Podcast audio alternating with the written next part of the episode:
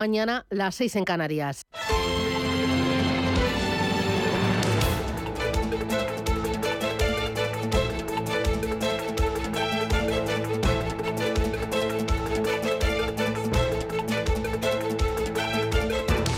Capital Intereconomía, con Susana Criado.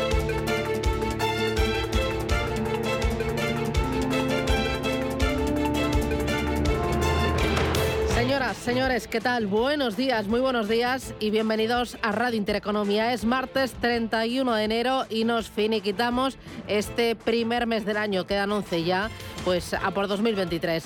Bueno, eh, último día del mes, temperaturas más bajas que las de un invierno habitual, pero esto ya se termina. Mañana llega febrero y lo hará con un ligero ascenso térmico, suficiente para que de momento hiele con menos fuerza y para que las tardes a final de semana sean más templadas. El invierno seguirá, pero ya no será tan crudo. Hoy en Madrid 10 grados de máxima, en La Coruña 13, 12 en Bilbao, en Barcelona 14 y en Valencia esperamos para este martes 14 graditos. ¿Cómo viene el día? Bueno, con una lucecita roja que es la inflación. El indicador adelantado de precios del mes de enero confirma que diluir el núcleo de la inflación va a ser muy complicado. La creciente brecha entre la subida de la tasa general de precios y la subyacente es de 1,7 puntos. El alza de los costes está tensionando las tarifas en la mayoría de los sectores. El Gobierno confía en que la inflación subyacente frene su escalada a finales de este trimestre, pero para eso será clave el eh, plano salarial. De ahí la importancia de que la negociación colectiva entre los agentes sociales, así como el diálogo sobre el salario mínimo se orienten hacia el pacto plurianual de rentas que reclaman desde hace ya meses los organismos económicos independientes y se vinculen a la mejora de la productividad. La supresión el pasado 31 de diciembre del subsidio generalizado a los carburantes y una campaña de rebajas en textil y el cazado tras la Navidad, menos agresiva que la anterior, minimizaron el impacto positivo de la principal medida del Ejecutivo para este ejercicio, que es la rebaja del IVA de los alimentos básicos que ha entrado en vigor este mes y también ha minimizado el impacto de la prolongación de los descensos en el coste de la electricidad registrados desde el mes de diciembre. Así que cuidado con la inflación porque parece que va a ser muy difícil, muy complicado doblegar sobre todo la subyacente. Una alerta, la que lanzaba ayer Funcas, dice que el actual escenario de crecimiento es muy limitado y amenaza la rentabilidad y la solvencia de las eh, entidades, de los bancos, por el significativo mayor coste de la financiación por la caída del volumen del crédito y también por el aumento de la morosidad. Los bancos tendrán, dice Funcas, que afrontar la realización de mayores provisiones para proteger el balance del aumento de impagos por parte de empresas y también de hogares. Así que cautela en el sector bancario y cautela también ayer en la bolsa. ¿Por qué? Por los malos datos de crecimiento en Alemania y por las cifras de inflación en nuestro país, que pusieron en duda la capacidad de resistencia de la economía y la relajación de la inflación en la zona euro. Importante ayer, la guerra tecnológica con China dañó a todo el sector tecnológico en bolsa. Los inversores recogieron los beneficios de inicio de año después de confirmarse de que Estados Unidos, Países Bajos y Japón han firmado un pacto para restringir las exportaciones de tecnología de chips a China. El impacto se extendió a las bolsas de Europa y Estados Unidos. Las peores acciones fueron las de Prosus, Tencent, Infineon y también ASML. Terminamos enero y la verdad es que el IBEX 35 se ha disparado un 10% y enfila su, su mejor enero desde el año 2001. Ojo porque mm, el rally se sostiene por dos motivos, sobre todo por la elevada liquidez que hay en el mercado y dos, por la confianza de que arranque con fuerza de nuevo el motor económico que estaba en letargo, que es China. Hay algunos valores que lo han hecho muy bien, entre ellos todas las eh, empresas ligadas al turismo, IAG arriba un 38%, Omelia Hoteles arriba un 31,72%. Hay apetito por la bolsa y hay apetito por las letras del tesoro. Las colas se acumulan en la sede de del Banco de España. A la operativa habitual que realiza el Banco Central se le suma ahora pues eh, fuerte presencia de inversores, de ahorradores particulares que se acercan para interesarse por la compra de deuda pública ante la fuerte subida de intereses. Las letras del Tesoro Ofrecen retornos de hasta el 3% para los plazos a 12 meses. La rentabilidad ahora de los depósitos a este periodo ronda el 1, el 1,2%. Según los datos del Tesoro, los inversores minoristas se han hecho ya con 400 millones de euros en este arranque de 2003, una cifra que iguala lo acumulado en todo el ejercicio pasado. Ahí está, apetito por las letras y apetito por los vehículos muy seguros. Se lo contamos, hay mucho más. Arrancamos, es martes.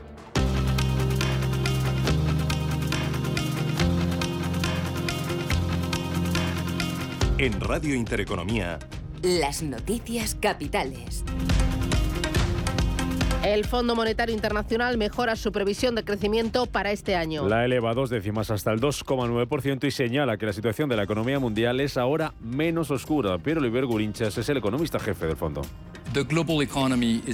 Se espera que la economía mundial se ralentice antes de repuntar el próximo. El crecimiento seguirá siendo débil en términos históricos, ya que la lucha contra la inflación y la guerra de Ucrania pesan sobre la actividad. A pesar de estos vientos en contra, las perspectivas son menos sombrías que nuestras previsiones de octubre y podrían suponer un punto de inflexión con un crecimiento que toque fondo y una inflación en descenso. Se espera que el crecimiento mundial se ralentice del 3,4 al 2,9% en 2023, para después repuntar hasta el 3,1% en 2024. 2024. El organismo descarta una recesión en países como Alemania e Italia, pero sí la pronostica para el Reino Unido. En el caso de España, rebaja el crecimiento una décima hasta el 1,1% este ejercicio. Además, el fondo cree que la inflación ha tocado techo y se va a moderar este año hasta el 6,6% y califica de éxito la subida de los tipos de interés por parte de los bancos centrales. Gobierno y sindicatos se reúnen hoy para abordar la subida del salario mínimo interprofesional. Un encuentro que se celebra a las 11 de la mañana y al que no asistirá la COE, alegando que no se dan las condiciones para acudir. Los empresarios quedan a la espera de la nueva propuesta del Gobierno que en boca de la, de la vicepresidenta Nadia Calviño apostaba ayer por un pacto de rentas. Como ya he venido señalando, eh, la subida del salario mínimo interprofesional ha de enmarcarse en un pacto de rentas, porque no solo tiene que subir el salario mínimo, tenemos que mejorar las condiciones salariales de todos los trabajadores en España. Y para ello lo ideal es tener un gran acuerdo con los representantes sociales que permita proporcionar confianza a los trabajadores, a los ciudadanos, los autónomos, los empresarios y los inversores en los próximos años. Por su parte, los sindicatos apuestan por subir el salario mínimo tras el dato de inflación del mes de enero, cuando los precios han subido una décima hasta el 5,8%, según la cifra adelantada por el INE. Pepe Álvarez, secretario general de UGT. Sobre todo la subyacente creo que nos eh, tiene que situar en la necesidad de subir los salarios. Se han puesto algunas medidas que ah, ya se veía que era muy difícil que se pudieran implementar. La bajada del IVA eh, creo que viene poniéndose de manifiesto desde hace unos cuantos meses que inmediatamente se la comen los propios precios. En Francia, la jornada de huelga de este martes por la reforma de las pensiones arranca. Los sindicatos y los partidos de izquierda esperan que la de hoy tenga un seguimiento mayor que la del pasado 19 de enero, cuando salieron a la calle entre 1 y 2 millones de personas. Harán huelga hoy sectores como la educación, el, el sector energético, el transporte o los servicios públicos. El Euribor cerrará hoy el mes de enero por encima del 3,3%. Tres décimas más que en diciembre y su nivel más alto desde el año 2008. Este incremento va a encarecer de media las hipotecas a las que toca revisión en más de 200 euros al mes. Este martes comienza la reunión de dos días de la Reserva Federal de Estados Unidos. Que mañana va a anunciar una nueva subida de los tipos de interés. El mercado descuenta que tanto el Banco Central estadounidense como el Banco Central Europeo el jueves moderen el incremento de las tasas tras los últimos datos de inflación que se han publicado a ambos lados del Atlántico. Alexis Ortega de Finagentes Gestión. Sí, en cierto modo hay ganas, aunque realmente hoy es, va a ser la semana clave la que prácticamente todos los mercados han estado esperando, puesto que va a hablar la Reserva Federal, eh, también hay la reunión del Banco de Inglaterra y del Banco Central Europeo, todos van a subir tipos. Eh, lo que nos queda ahora saber exactamente es eh, cuál va a ser el mensaje final. La verdad es que el mercado está esperando quizás un, un discurso suave en torno a lo que pueda pasar con, con los tipos de interés, sobre todo después de, la, de lo que pasó con el Banco de Canadá la semana pasada. En la agenda de este martes vamos a conocer también el dato adelantado de PIB del cuarto trimestre de la eurozona, cifras de crecimiento también en Francia, Italia y Portugal y dato de IPC en Francia. En el apartado de resultados empresariales, Samsung mejora su beneficio un 39% en 2022. 41.600 millones de euros de ganancias y una mejora de las ventas del 8,1%. Durante el último trimestre, el beneficio de la empresa surcoreana creció un 120% en tasa interanual, pero su beneficio operativo cayó un 70% con respecto al año anterior, lo que está haciendo que esté bajando en bolsa más de un 3%. 6%. Acaba de presentar cuentas también el banco suizo UBS, bate previsiones en el cuarto trimestre con un beneficio de 1.700 millones de dólares. Hoy además vamos a tener cuentas de Unicaja aquí en España, en Estados Unidos de Exxon, McDonald's, Pfizer, Boeing, General Motors y Caterpillar. Las bolsas vuelven a bajar este martes a la espera de bancos centrales y de resultados. Caídas ayer en Wall Street y también en Europa, donde el IBEX 35 perdía un 0,1%, pero lograba mantener los 9.000 puntos. De momento, los futuros en Europa los tenemos hoy con caídas en torno al medio punto porcentual. Bajan también algo menos, un 0,1% los futuros en Estados Unidos y recortes también en Asia.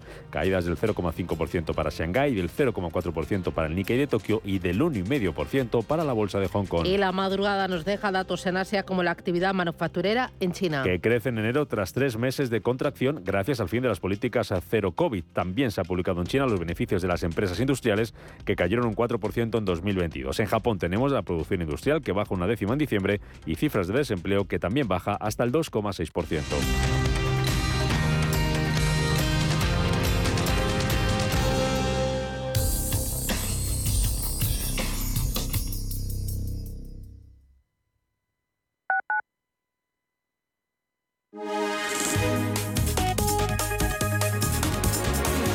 Alliance Bernstein, comprometidos con la sostenibilidad y el cambio climático, les ofrece la información del tiempo. Hoy martes, predominio de tiempo anticiclónico seco y soleado. No obstante, en el Cantábrico Oriental permanecerá nuboso y serán probables las precipitaciones débiles. También se esperan intervalos nubosos en otras áreas de la mitad norte peninsular. En Canarias esperamos cielos con pocas nubes en las islas orientales e intervalos nubosos en el resto de las islas, con probables precipitaciones en el norte y sin descartarlas en el sur. Las temperaturas máximas tenderán a subir en la península y Baleares y más acusadamente en el tercio oeste peninsular. Las mínimas tenderán a bajar ligeramente en el interior de la mitad sur y a subir en el resto del territorio. Alliance Bernstein, comprometidos con la sostenibilidad y el cambio climático, les ha ofrecido la información del tiempo. Lo que te gusta, lo que te emociona, lo que te estremece, lo que te espera. Cultura, arte, ciencia, pensamiento, literatura, arquitectura, diseño, cine, historia, música. Nace Caixa Forum Plus. Una nueva forma de conectar con toda la cultura y la ciencia al alcance de tu mano. ¿A qué esperas? Descárgatela. Caixa Forum Plus. Fundación La Caixa. Hoy, en Capital Intereconomía. Hoy Tertulia Capital a partir de las 8 y 20 de la mañana nos van a acompañar Gonzalo Garnica, Aurelio García del Barrio y José, Manon, eh, José Ramón Álvarez. Con ellos analizaremos algunos de los asuntos que hoy son noticia, la inflación, las previsiones del Fondo Monetario Internacional, hablaremos también del sector financiero y del coste de la energía y otros muchos más temas que nos preocupan. A los mercados nos asomaremos con detalle desde las 9 menos 10, momento de preapertura. Tendremos consultorio de bolsa, consultorio de fondos de inversión y nuestro foro de la inversión donde les vamos a presentar una estrategia. ¿Quién va a venir? Pues Nicolás da Rosa, International 6 de DIPAM para España y Portugal. Con él vamos a poner el foco en los mercados emergentes. Veremos dónde están las palancas, cuáles son los riesgos y qué estrategias concretas nos pueden permitir acceder como ahorradores a este tipo de mercados y activos. Y hay mucho más porque los martes tenemos el espacio dedicado al hidrógeno. Será a partir de las 11 y 20 de la mañana.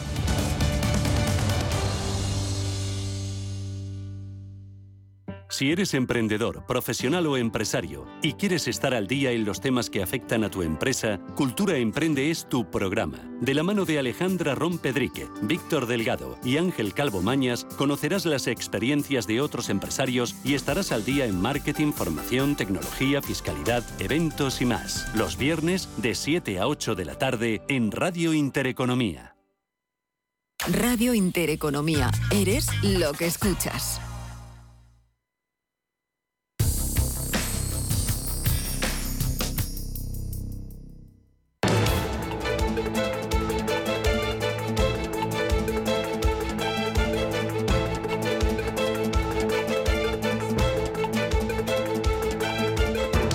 Capital Intereconomía con la inversión de impacto.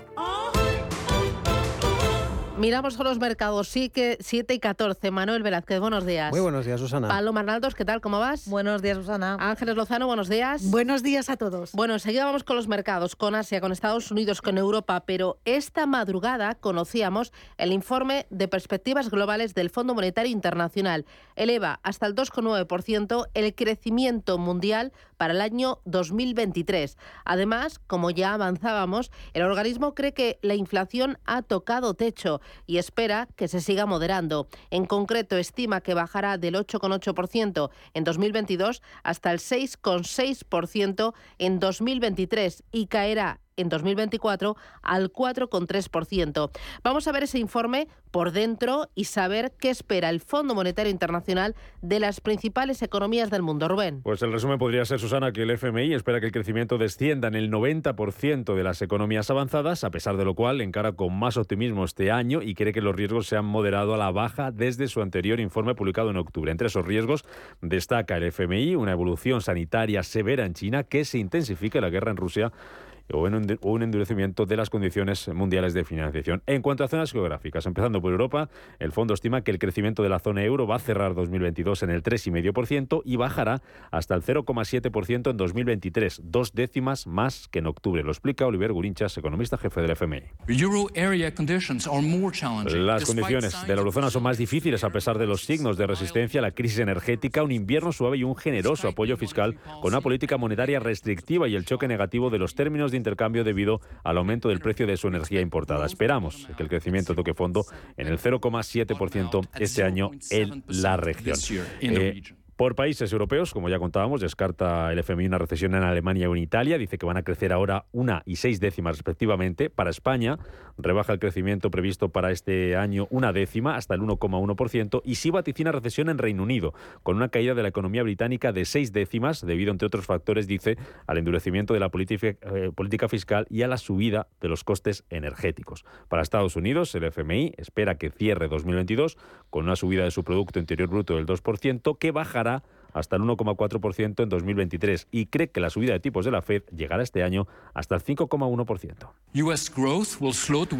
Dice Gurichas que ese crecimiento se va a ralentizar hasta el 1,4% a medida que las subidas de los tipos de interés vayan calando en la economía. Y por último, sobre mercados emergentes y sobre China, en concreto sobre el gigante asiático, el FMI prevé que su economía se reactive este año gracias a la reapertura de sus fronteras con un crecimiento del 3% en 2022 para repuntar con fuerza un 5,2% en 2023. Son ocho décimas más eh, lo que espera para la economía china que en su anterior estimación. Y sobre las economías emergentes, anticipa el FMI que la mitad van a presentar menor crecimiento en 2023 que en el año 2022. Bueno, pues alta inflación todavía. Tendremos que convivir con los altos precios durante un largo tiempo, pero las principales economías del mundo van a esquivar la recesión en este año 2023. Con estos datos, estas previsiones como telón de fondo, tiempo real de las plazas asiáticas? Pues eh, caídas. En cualquier caso, la mayoría son moderadas. Hoy lo más abultado lo estamos viendo en Hong Kong. Está recortando un día más eh, con caídas fuertes del 1,6%. También malas noticias hoy en el Kospi surcoreano. Está perdiendo más de un punto porcentual.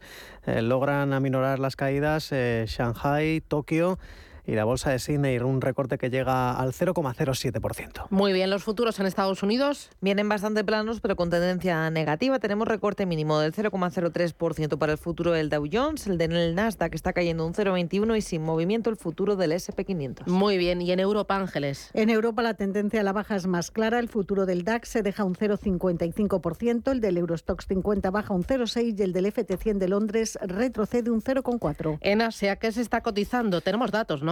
Así es, eh, lo que está imperando, Susana, es eh, la cautela, eh, incluso el nerviosismo es lo que está apoderándose de los inversores antes de esa reunión de la Reserva Federal porque está pesando muy poco los datos macro. Por supuesto, se han quedado exactamente iguales con esa mejora en global por parte del Fondo Monetario Internacional también para China, ya lo hemos escuchado hace unos segundos, 3% en 2022. Se espera que el crecimiento del gigante asiático llegue al 5,2% en 2023. Eso no contagia de optimismo a los inversores, ni siquiera, como decíamos, esos buenos datos macro, los PMI servicios y manufacturero de China en enero que han batido expectativas. La actividad del sector servicios es la que más crece en los últimos siete meses. Ha aumentado de una forma muy importante. Ha pasado de los 41,6 puntos de diciembre a 54,4 puntos en enero. Es decir, es la primera expansión en el sector servicios en cuatro meses. Como decíamos, el mejor crecimiento registrado desde junio del pasado año. Ya saben, se levantó la política de COVID-0, eh, sobre todo en el mes de diciembre.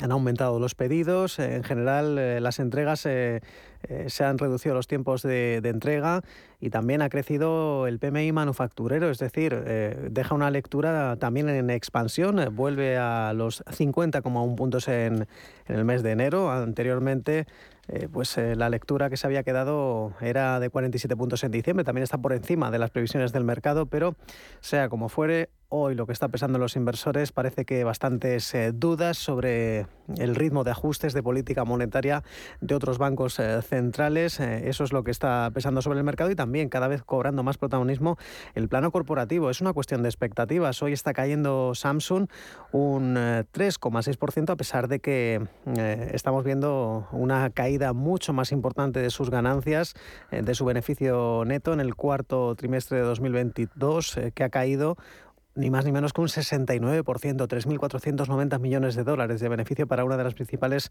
fabricantes de teléfonos em, inteligentes que se mantiene lenta y mucho, mucha contracción. La inflación continúa, la inestabilidad geopolítica está pesando sobre las ganancias y también tenemos a BYD, la fabricante de coches eléctricos que lidera las ganancias en Hong Kong, está subiendo un 3,8%, ha mejorado su beneficio neto eh, concretamente, 185,5 millones de dólares y además eh, tiene sólidas perspectivas para el conjunto de 2023. Hoy está liderando las ganancias en Hong Kong.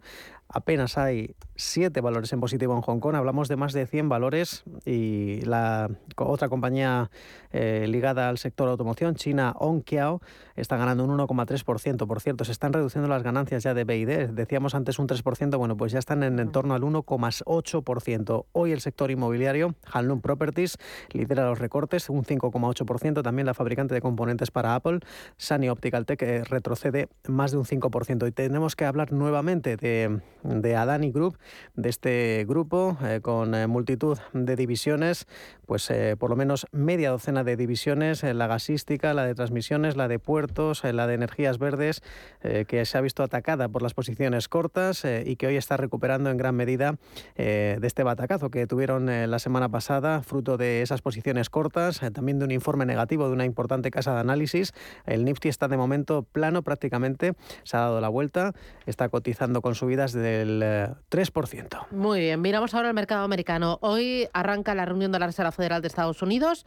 Además de esto, ¿qué otra referencia estás mirando, Paloma? Pues vamos a conocer el índice de precios de la vivienda y también el dato de confianza del consumidor. Y en cuanto a resultados, hoy tenemos los de Pfizer, McDonald's, AMD, General Motors, Caterpillar y Exxon. Muy importante vigilar también la evolución del barril tipo Bren está en torno a los 86 dólares y refleja las dudas de la OPEP. El cartel del petróleo se muestra cauto a un cambio de producción sin más señales chinas. Importante también la evolución de la deuda americana a 10 años. El T-Note ofrece solo 1,2 puntos más que el Bund. El primero, el T-Note, el bono americano a 10 años, da una rentabilidad del 3,54% y el Bund está en una rentabilidad del 2,31%. Del día de ayer, lo más importante, ¿dónde estuvo? Pues la cautela se imponía también este lunes en Wall Street a la espera de esa reunión de la Fed. Vimos recogida de beneficios, pérdidas destacadas de casi el 2% para el Nasdaq.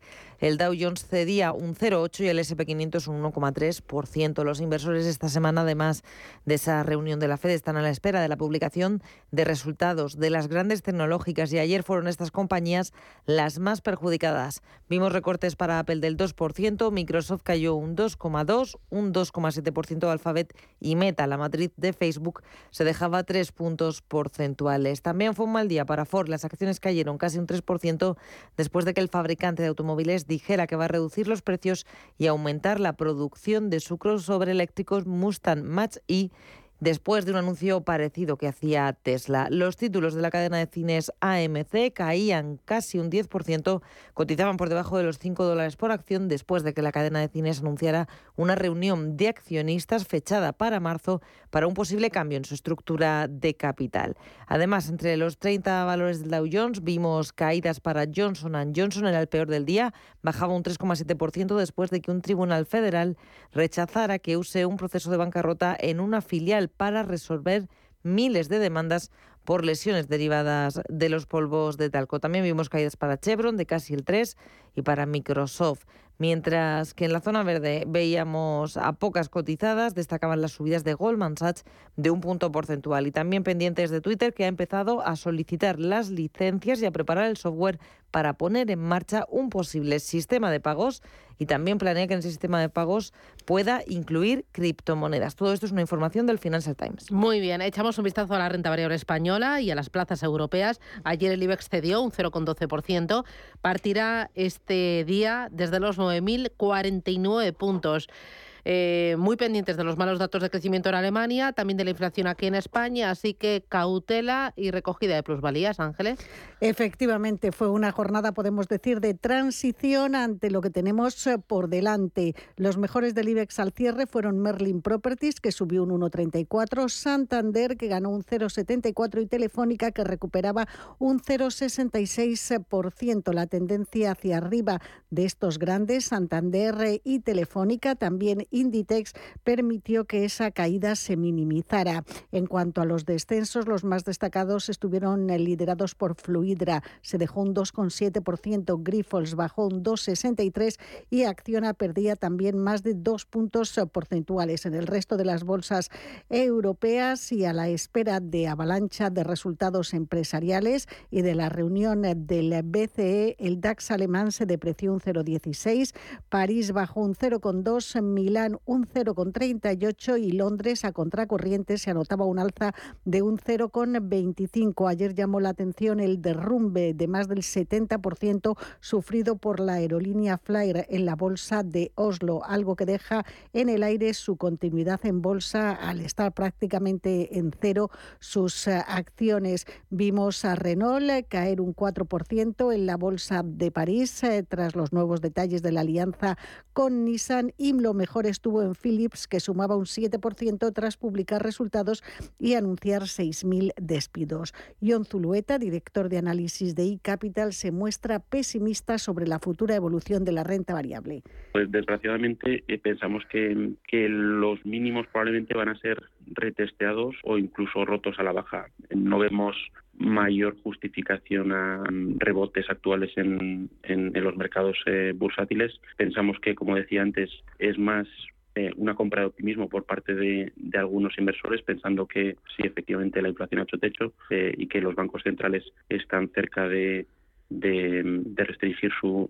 política monetaria, pero no hay que olvidar el, el, entorno al que, al que vamos es, es, es negativo para, para, las bolsas. En Europa, la empresa francesa de gestión de residencias Orpea pidió al supervisor la, sub la suspensión de negociación al conocerse por prensa que se acerca a un acuerdo para dar acceso al capital social a Caisse de Depots junto a, con los acreedores.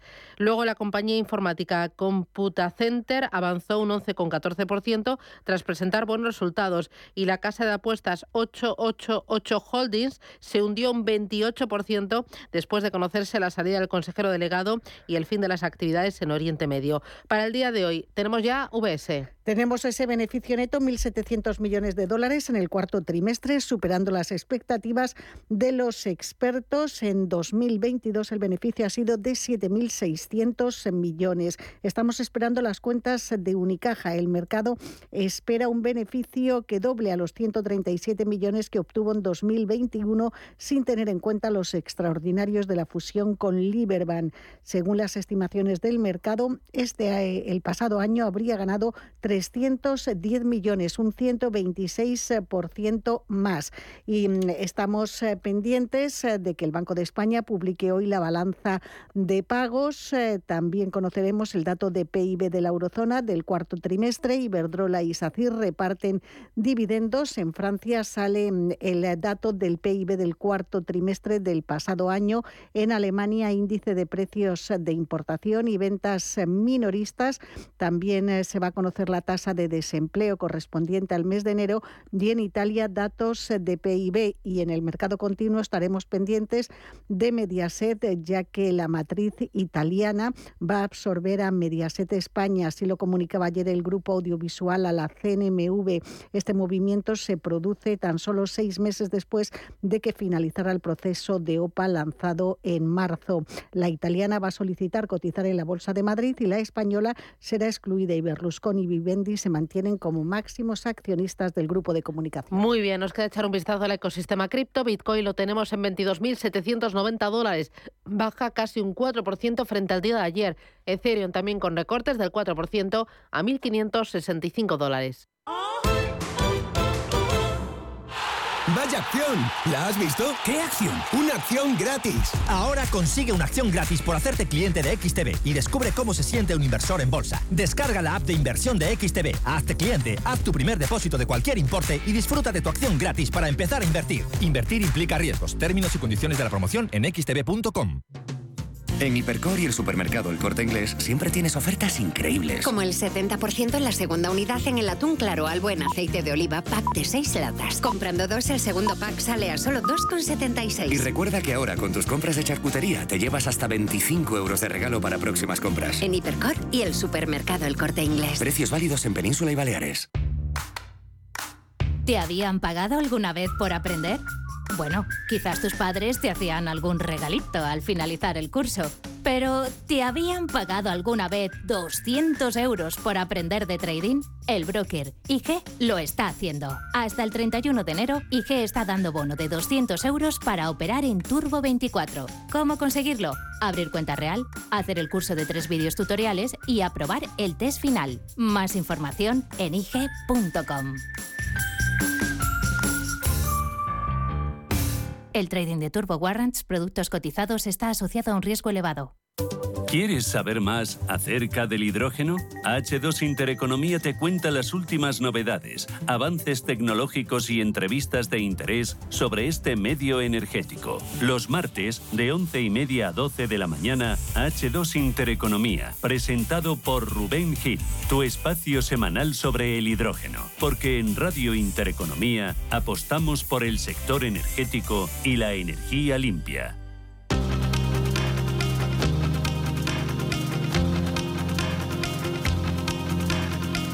La información al minuto, la actualidad al momento. Capital Intereconomía.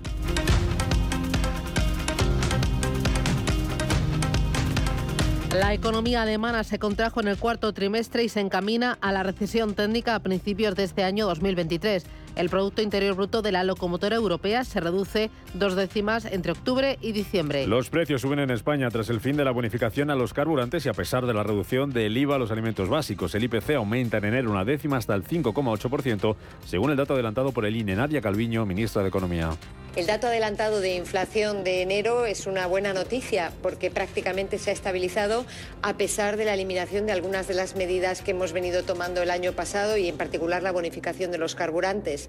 Esperamos que en este primer trimestre se alcance el pico de la inflación subyacente, que como saben es la que excluye los precios de la energía y de los alimentos no elaborados y que sigamos en esta senda positiva de reducción de la inflación en el curso del año. Las ventas del comercio minorista suben siete décimas el pasado año y acumulan dos ejercicios al alza. El empleo en este sector se incrementa un 2,2%, el mayor ritmo de crecimiento desde 2004. El Consejo de Ministros aprueba este martes ayudas directas para los agricultores. La medida está enfocada a paliar el efecto de la subida de los precios por la guerra en Ucrania. El Globo despedirá a 650 trabajadores, el 6,5% de la plantilla. La plataforma de reparto a domicilio explica el ajuste por la desaceleración del crecimiento de la compañía en el último trimestre de 2022. Y y EDP han llegado a un acuerdo para trabajar juntas en la producción de hidrógeno verde a gran escala en la bahía de Algeciras, en Cádiz. Lo harán a través de una alianza que engloba también el suministro de electricidad renovable y la posible colaboración para producir combustibles marinos sostenibles.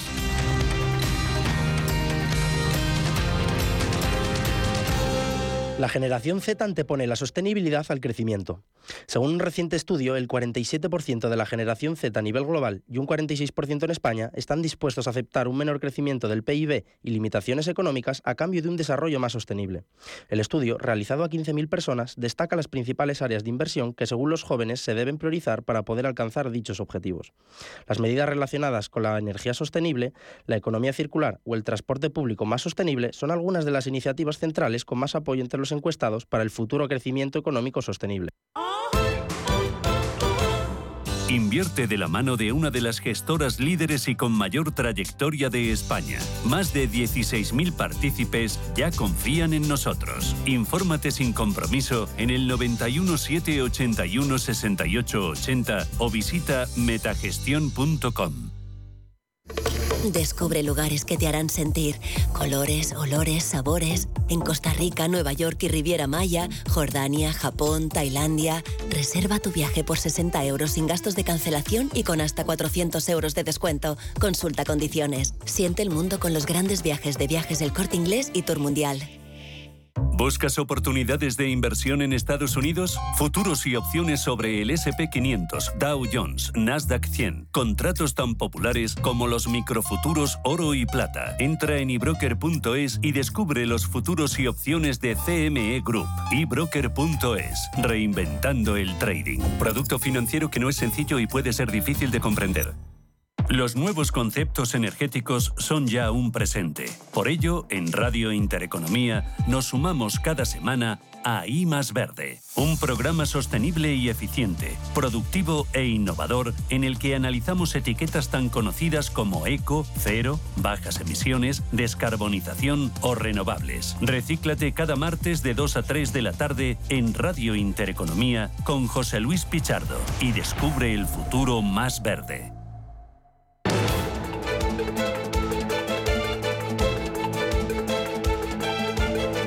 El primer análisis de la mañana. Euro area conditions are more challenging, despite signs of resilience to the energy crisis, a mild winter, and generous fiscal support. With tightening Son las previsiones del Fondo Monetario Internacional. Esta misma madrugada las presentaba, mejora sus estimaciones de crecimiento a nivel mundial y cree que la inflación ha tocado techo. El jefe de análisis del fondo señala un punto de inflexión a mejor de la economía global. Dice que Europa va a esquivar la recesión y también Estados Unidos. Miguel Ángel Bernal es profesor de la Fundación de Estudios Financieros. Bernal, ¿qué tal? Muy buenos días. Hola, muy buenos días, Susana, ¿qué tal estamos? Esquivamos la recesión a nivel mundial, Europa, Estados Unidos, los mercados emergentes y eh, vamos a tener que convivir con inflaciones todavía altas hasta 2024. Estima que la inflación en 2024 se va a colocar en el 4,3% a nivel mundial. ¿Qué te parecen estas previsiones? ¿Realistas? ¿Sensatas?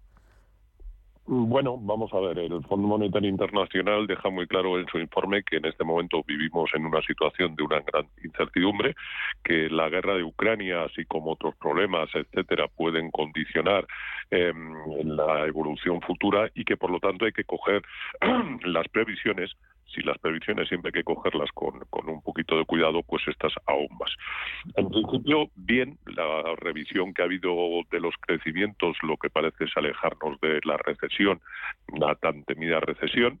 Eh, hablan ya de que Europa, bueno, pues puede dar un fuerte impulso a todo lo que es el cambio del modelo energético, aprovechando esa subida la nota negra Alemania, que su crecimiento es muy exiguo, del 0,1, ¿eh?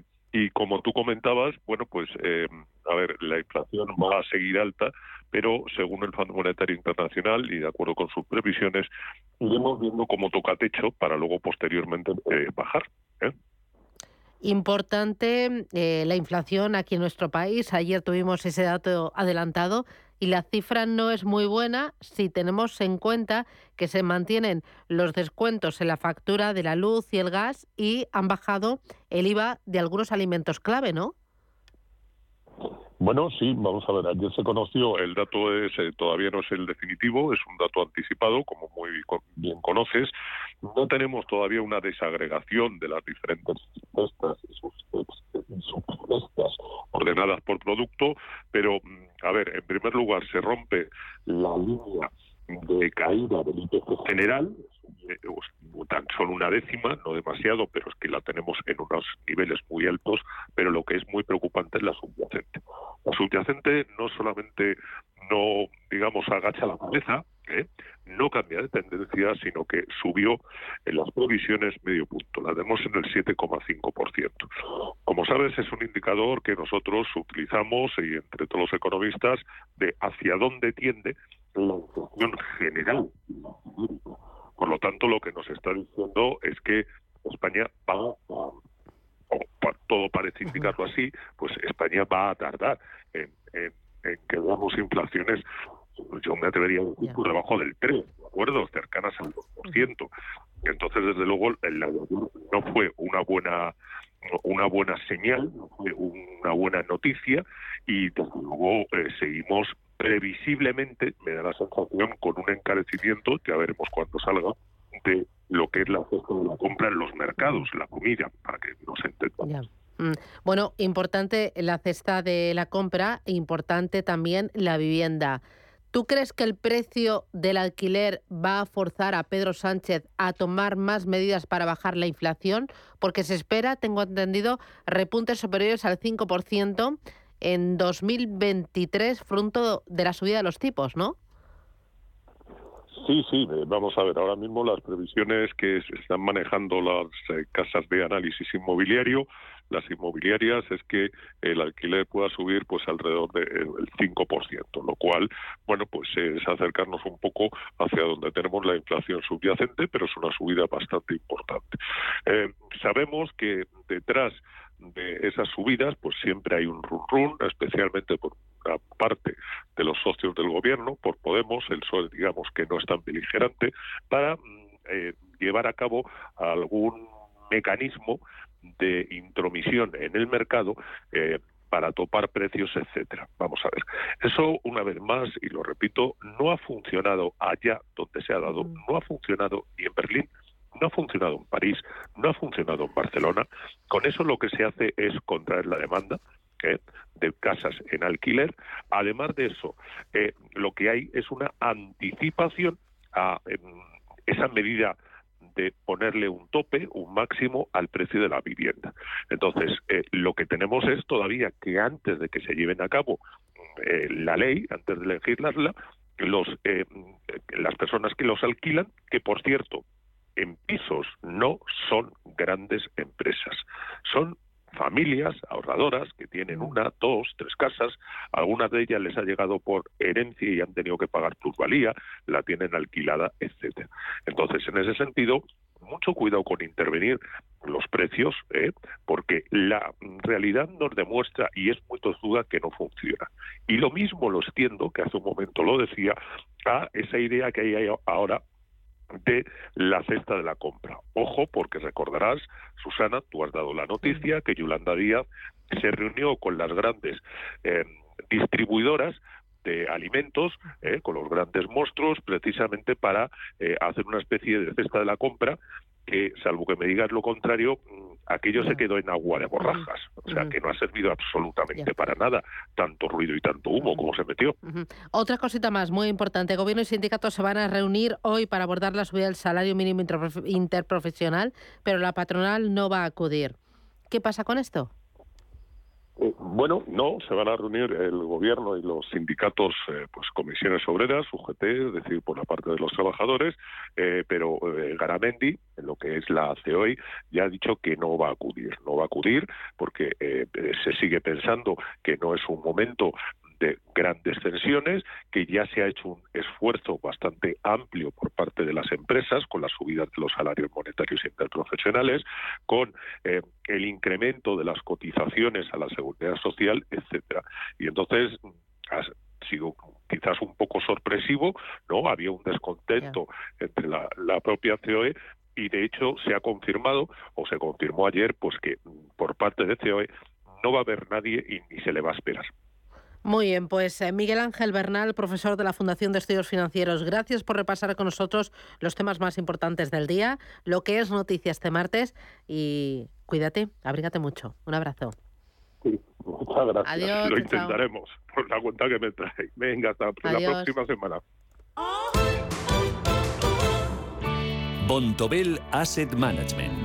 Calidad suiza con el objetivo de obtener rendimientos superiores a largo plazo. En Bontobel Asset Management siempre estamos a la vanguardia de las inversiones activas en bonos y acciones. Para más información, entre en nuestra página web bontobel.com barra am. Bontobel Asset Management, su especialista global en fondos de inversión. ¿Hay algo mejor que encontrar lo que buscas en las rebajas del corte inglés? Sí, hacerlo con un 20% de descuento adicional en marcas de mujer como George Rech, Split Collection, Donna Karan New York, Polo Ralph Lauren o Pepe Jeans. Del 19 de enero al 1 de febrero. Segundas rebajas en el corte inglés. En tienda web y app. Si caminas solo, irás más rápido. Si caminas acompañado, llegarás más lejos. Luna Sevilla es su asesor patrimonial de referencia. Prestando nuestros servicios como agentes de Caser Asesores Financieros, somos una empresa con amplia experiencia profesional y una clara apuesta por la formación de calidad, la información transparente y objetiva y por el asesoramiento financiero personalizado y continuado. Si desea más información, visite lunasevilla.es o llámenos al 91 762 3442. ¿Quieres estar al día de todo lo que está ocurriendo en el ecosistema cripto? ¿Te interesa el mundo de los activos digitales? No te pierdas My Economy, de lunes a viernes de 3 a 4 de la tarde en Radio Intereconomía, con Sergio Fernández.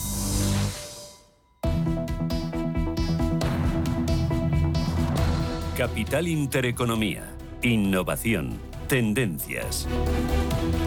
Vamos enseguida con los diarios, pero estamos muy pendientes de los resultados que las compañías cotizadas están remitiendo a la Comisión Nacional del Mercado de Valores y acaba de colgarlos Unicaja ha ganado 260 millones de euros en el ejercicio 2022. Es un 89% más en tasa interanual. Los expertos estaban hablando de un beneficio que se situaría en el entorno de 310 millones, por lo tanto, estaría por debajo de esas eh, previsiones. Dice la entidad que el aumento del beneficio se ha apoyado en el crecimiento de los ingresos ordinarios. Por ejemplo, el margen de intereses sube casi un 3% y en el descenso de los gastos de administración, también en la reducción de los saneamientos de crédito.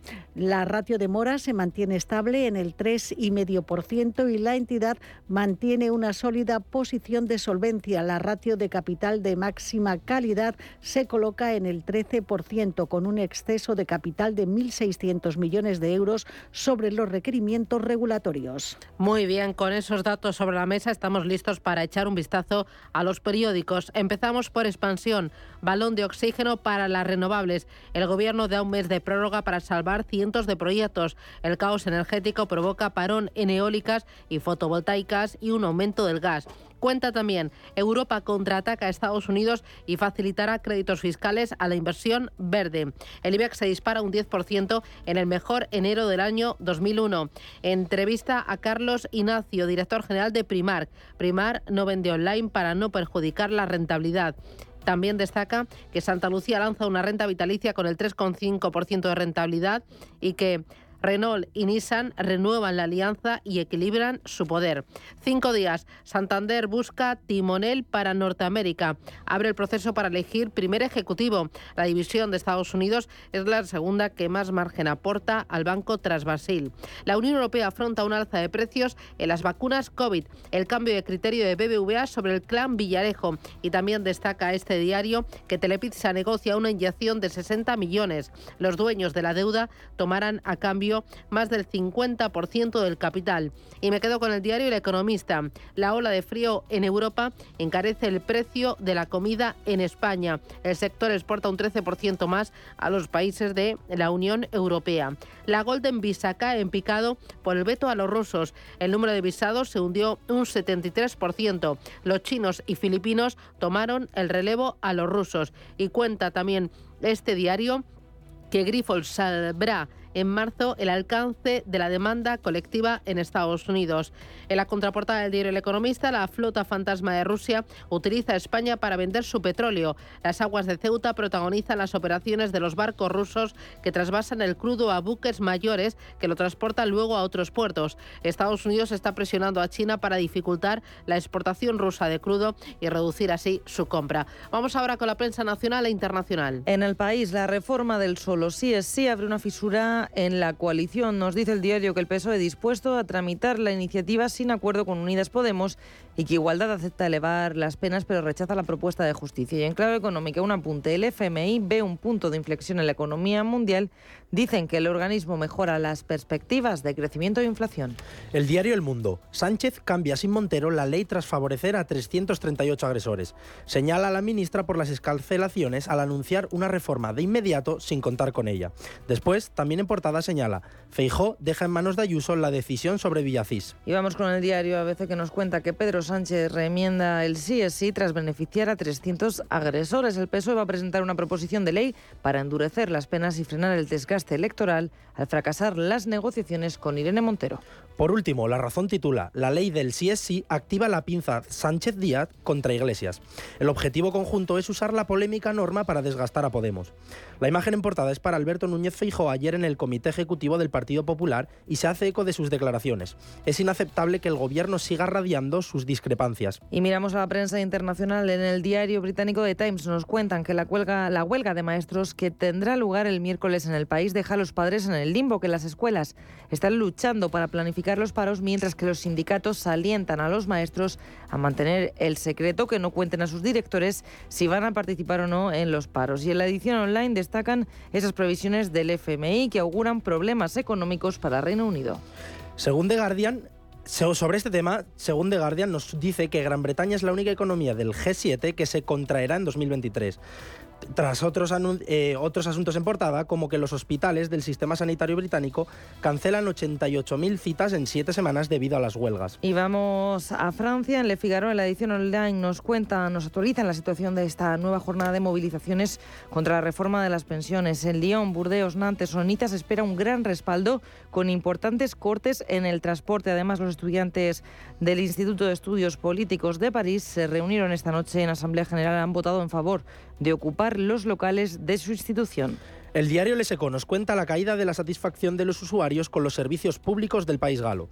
Tras años de mejora, el descontento principal de los franceses se centra especialmente en las áreas de salud y educación, según el barómetro elaborado por Cantar y publicado por este diario. Y terminamos con el Washington Post. Desde Estados Unidos dicen que el ejército está listo para asegurar un nuevo acceso a las bases clave en Filipinas. Este movimiento responde a la postura estadounidense de reforzar alianzas en el Indo-Pacífico y disuadir a China.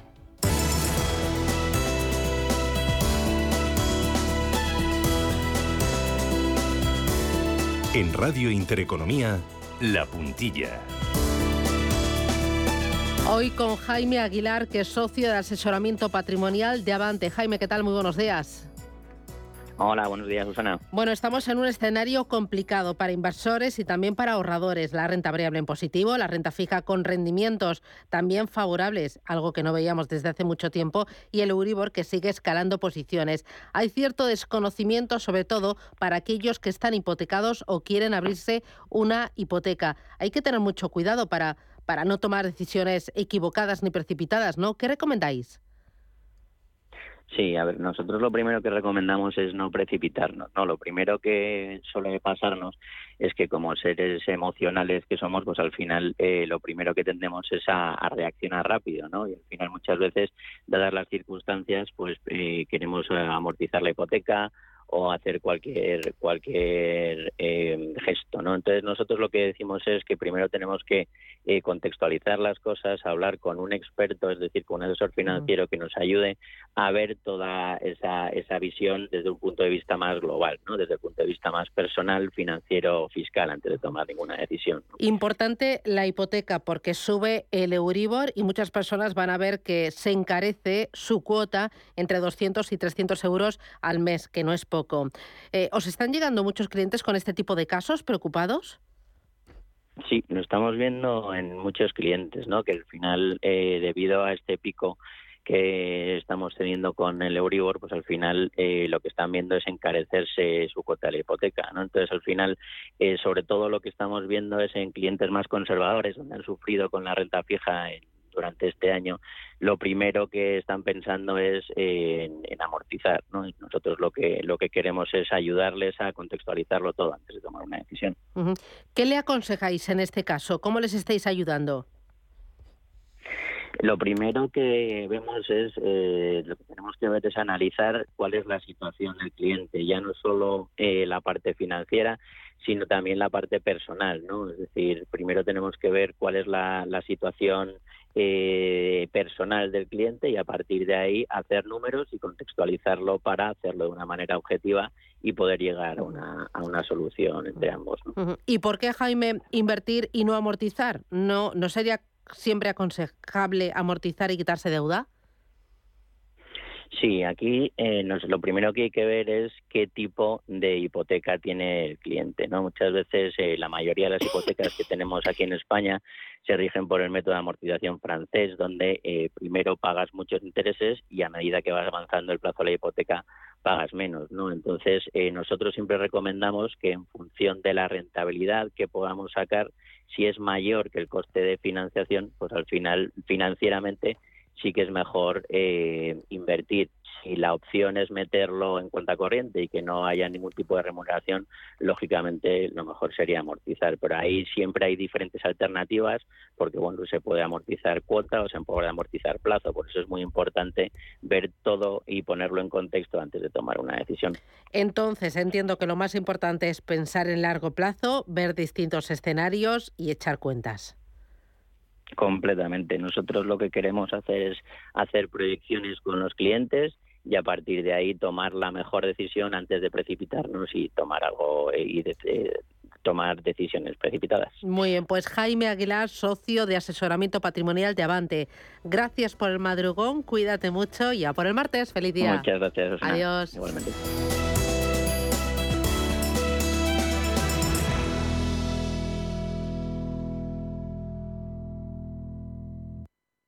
Musiconomía, un programa musical con otra perspectiva. Los domingos a las 8 de la tarde en Radio Intereconomía, Álvaro Martín Cicero invita a músicos para que nos hablen de lo suyo y a la vez de tendencias, cómo se enfrentan a la industria musical, crowdfunding y naturalmente escucharemos sus creaciones. Musiconomía, un programa de música distinto. Los domingos a las 8 de la tarde en Radio Intereconomía.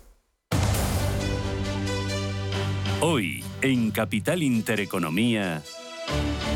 Hoy tertulia capital a partir de las 8 y 20 con Aurelio García del Barrio, Gonzalo Garnica y José Ramón Álvarez. Antes tendremos la oportunidad de analizar las previsiones del Fondo Monetario Internacional con Raimón Torres, director de coyuntura de Funcas. Veremos si Europa, Estados Unidos y el mundo entero logra esquivar la recesión. Y ojo, porque en Desayunos Capital a partir de las 11 de la mañana vamos a tener a una consultora tecnológica especializada en el sector financiero y en la integración de servicios. Son especialistas en transformación digital Data y con ellos nos vamos a ocupar a partir de las 11 de la mañana. Estará con nosotros Fernando Pastor. Él es director global de ventas en Keyfit Technologies.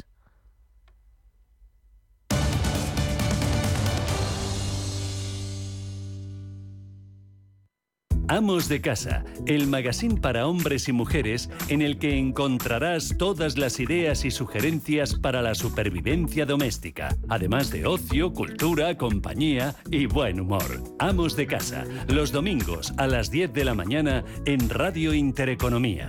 Te esperamos.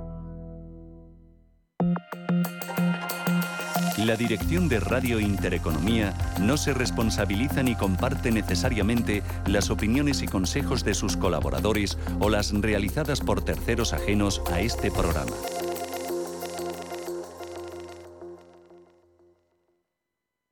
Antes de que amanezca te acompaña, escucha y ameniza las mañanas en Radio Intereconomía. Antes de que amanezca, con Guillermo Sancho Muela, de martes a viernes de 6 a 7 de la mañana en Radio Intereconomía. Radio Intereconomía.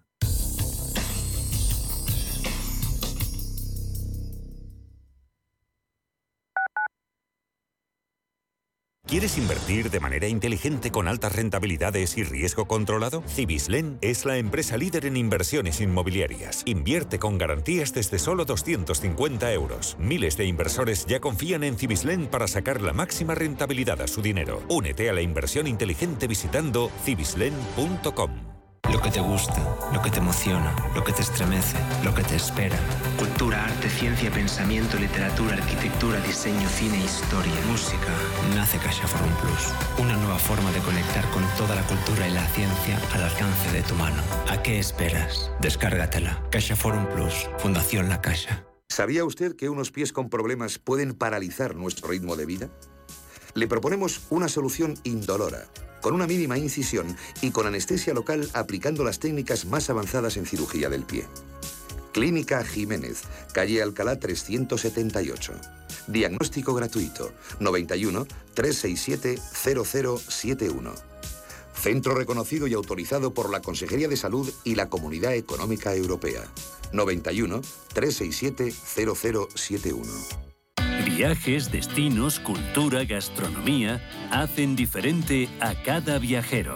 Recorre el mundo cada semana con nuestro programa de viajes Clase Business. Descubre los mejores destinos de lujo y experiencias exclusivas de una manera diferente. Cada sábado de 12 a 1 del mediodía, escucha Clase Business con Elena Fraile en Radio Intereconomía.